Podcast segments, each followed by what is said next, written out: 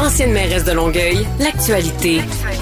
LGSN. Vous écoutez Caroline Saint-Hilaire, Cube Radio. On continue notre balado euh, dans le plaisir, mais euh, avant des fois d'avoir un peu de plaisir, euh, des fois on vit un peu de stress.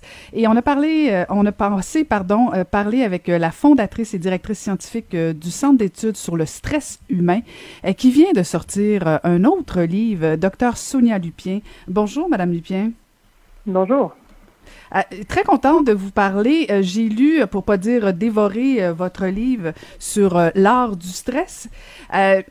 vous avez déjà sorti ce livre-là, si je me trompe pas, en 2010. Euh, et vous avez pensé, euh, docteur Lupien, que, euh, en fait, par amour du stress, excusez-moi, j'ai changé le titre de votre livre, vous avez revampé votre livre. Qu'est-ce qui a motivé cette, cette décision de, de, de, revamper votre livre qui datait quand même déjà de presque dix ans? Ben écoutez, c'est un livre de vulgarisation scientifique. Hein, puis la science avance à tous les jours. Ça fait peut-être dix ans que euh, le livre avait été publié. Il fallait mettre à jour la littérature scientifique et euh, rajouter ce qui s'était fait depuis. Et ça, ça a été mon majeur problème parce que je voulais garder le même format, euh, la même grosseur de livre que la première édition, puis ça finit 25% de plus. J'ai décidé de ne pas enlever des choses parce que chaque chose pouvait aider les gens. Donc, je me suis dit qu'à chaque 10 ans, j'allais le rééditer. Puis si ça finit en encyclopédie, ben j'aurais tout dit avant d'arrêter d'en jaser. Eh, docteur Dupier, je vais vous faire une confidence. Là. j'aurais bien aimé lire votre livre où vous rencontrez euh, quand j'ai fait 20 euh, ans de vie politique euh, pour justement peut-être apprendre à gérer le stress et le dédramatiser surtout. là où je trouve particulièrement intéressant votre livre, c'est justement c'est la dédramatisation, la dédramatisation. Vous y allez avec beaucoup beaucoup d'humour. je dirais presque presque l'entièreté du livre. Il y a toujours euh, euh, des pas des blagues là, mais je veux dire c'est sur un ton humoristique mm-hmm. léger, mais en même temps avec des conseils rigoureux. Euh, est-ce que vous pensez que la notion justement de d'y aller avec humour, ça, ça, passe mieux que d'y aller tout simplement juste avec parce que bon vous, vous êtes une scientifique, vous êtes une chercheur, d'y aller tout simplement dans dans les grandes thèses ou dans les grandes théories, c'est plus difficile à, à digérer? Oui, puis il y a assez d'informations qui stressent le monde euh, dehors, là, on n'a pas besoin d'en rajouter. Deuxièmement, rire, ça diminue le stress, donc euh, j'ai déjà ça fait. Et euh, troisièmement, la plus belle chose qu'on médite, c'est quelqu'un qui m'a un jour dit, Sonia, quand tu parles du stress, ça nous réconforte. Et euh, mm-hmm. c'est vraiment ça, c'est-à-dire quand on connaît quelque chose, c'est déjà moins épeurant. donc ça, c'était bien important pour moi. Puis ce que j'ai beaucoup aimé dans, ce, dans cette nouvelle édition-là, la première, je vous donnais une boîte à outils en me disant, ben, euh, tout ce que vous pouvez, puis ça va vous déstresser. Mais je me suis rendu compte que souvent, le, moment où vous l'utilisez, c'était peut-être pas toujours le bon moment. Je peux vous donner des, une boîte à outils, mais si je vous dis pas à quoi sert chaque outil, ça va être assez difficile. Et donc, j'ai vraiment travaillé fort cet été pour dire, me dire, OK, je vous prends par la main, puis je vous dis, OK, commence par faire ça. Puis ensuite, tu fais ça. Puis ensuite, tu fais ça. Puis après ça, là, ça devrait vraiment euh, faire pas mal moins mal au ventre qu'au début. Fait que cette nouvelle approche-là, j'étais bien contente de pouvoir la mettre euh, dans ce livre-là. Là, j'ai vraiment l'impression que, que ça va mieux fonctionner que la première fois. Mhm. Vous décortiquez euh, le stress, puis, puis, vous posez la question, vous avez posé la question à, à plusieurs personnes, parce que la notion du stress, on n'a pas tous la même définition de qu'est-ce que le stress. Oui, puis ça, c'est le problème avec le stress. Tout le monde pense qu'ils savent ce que c'est, puis finalement, personne ne le sait. La majorité des gens pensent que le stress, c'est la pression du temps. C'est rien de plus faux que ça. Et donc, le stress, c'est bien d'autres choses que ça. Sinon, comment expliquer que la COVID nous stresse? On n'a jamais eu autant de temps et pourtant, on a tous mal au ventre, euh, mal à la tête. Donc, euh, vraiment de remettre en place. Et une notion aussi que je rajoute dans ce livre-là, qui est sorti en 2015, donc cinq ans après que j'ai écrit la première version, c'est une notion hyper importante qu'on appelle les préconceptions de stress. Imaginez-vous donc qu'il y, a des, la majorité des gens ont des préconceptions négatives du stress parce que c'est tout ce qu'on nous dit dans les médias. Euh, mm-hmm. Puis aussi, les chercheurs travaillent beaucoup sur les effets négatifs du stress. Mais le stress a autant d'effets positifs que négatifs. il y a des études, par exemple, qui ont mesuré des gens qui avaient des préconceptions négatives du stress. Le stress est toxique et des gens qui avaient des préconceptions positives. Ils ont mesuré les hormones de stress de ces deux groupes de gens-là. Puis imaginez-vous donc que quand vous avez des préconceptions négatives de stress, vous produisez plus d'hormones de stress que quand vous avez des préconceptions positives. Si je vous commence à vous montrer que le stress, parfois, quand on le voit comme étant un défi plutôt qu'un stress insurmontable, déjà là, on produit moins d'hormones de stress. On fait ça avec les enfants. On leur dit, écoutez, tu vas pas mourir de stress, ça va bien aller. C'est normal que tu aies une réponse. Euh, et on a des effets absolument euh, spectaculaires comme ça. Et ça, j'en parle beaucoup aussi, cette fameuse préconception de stress-là qu'il va falloir changer. Mmh, mmh, mmh. Et, en fait, c'est un des chapitres, euh, il y en a plusieurs, là, mais, mais qui, qui, qui m'a parlé beaucoup parce qu'effectivement, le stress peut devenir un moteur fort d'action. Euh, si euh, je, je, je, je, me transforme pas en victime ou je me je m'apitoie pas sur mon stress, qui peut avoir des raisons là, euh, mais si je décide euh, de transformer ce stress-là euh, de façon positive, ça peut m'amener à faire des actions très fortes aussi, me, me galvaniser en, en quelque sorte tous les athlètes savent ça. Hein, la majorité mm. des athlètes ont bien compris depuis longtemps que le stress peut être un moteur de performance mm. si on sait comment le canaliser.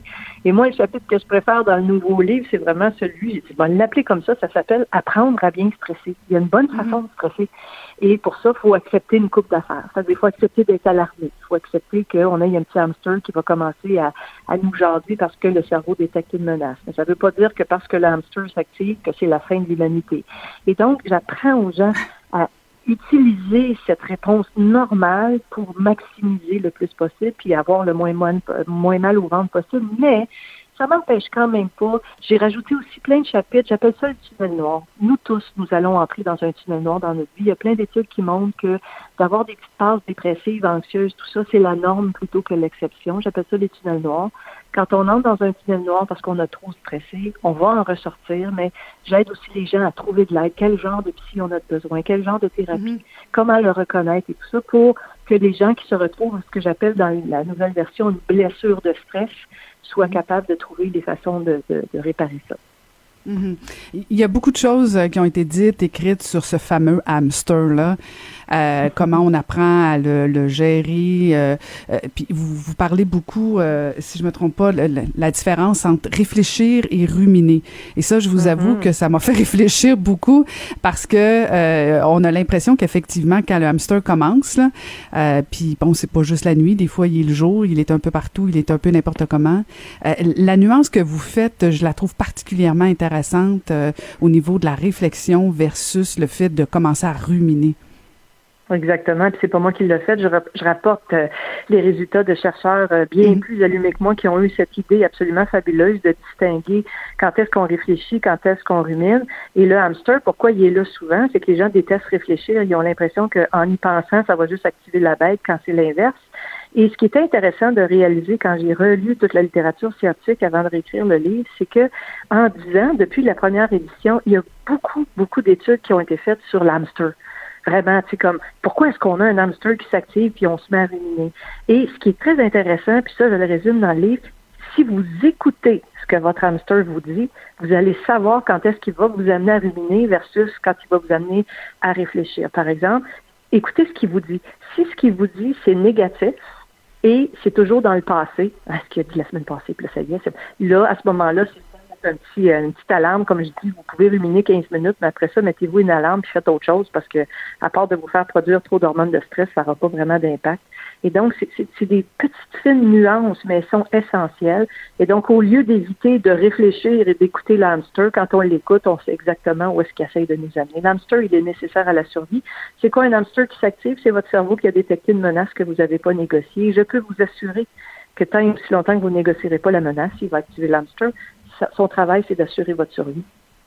Ah, je le répète, j'aurais aimé ça vous rencontrer avant. Il me semble que j'aurais mieux dormi quelques années, mais bon, c'est pas grave. Ça, sera pour l'avenir parce que le hamster, disons, qui a été hyper actif chez nous.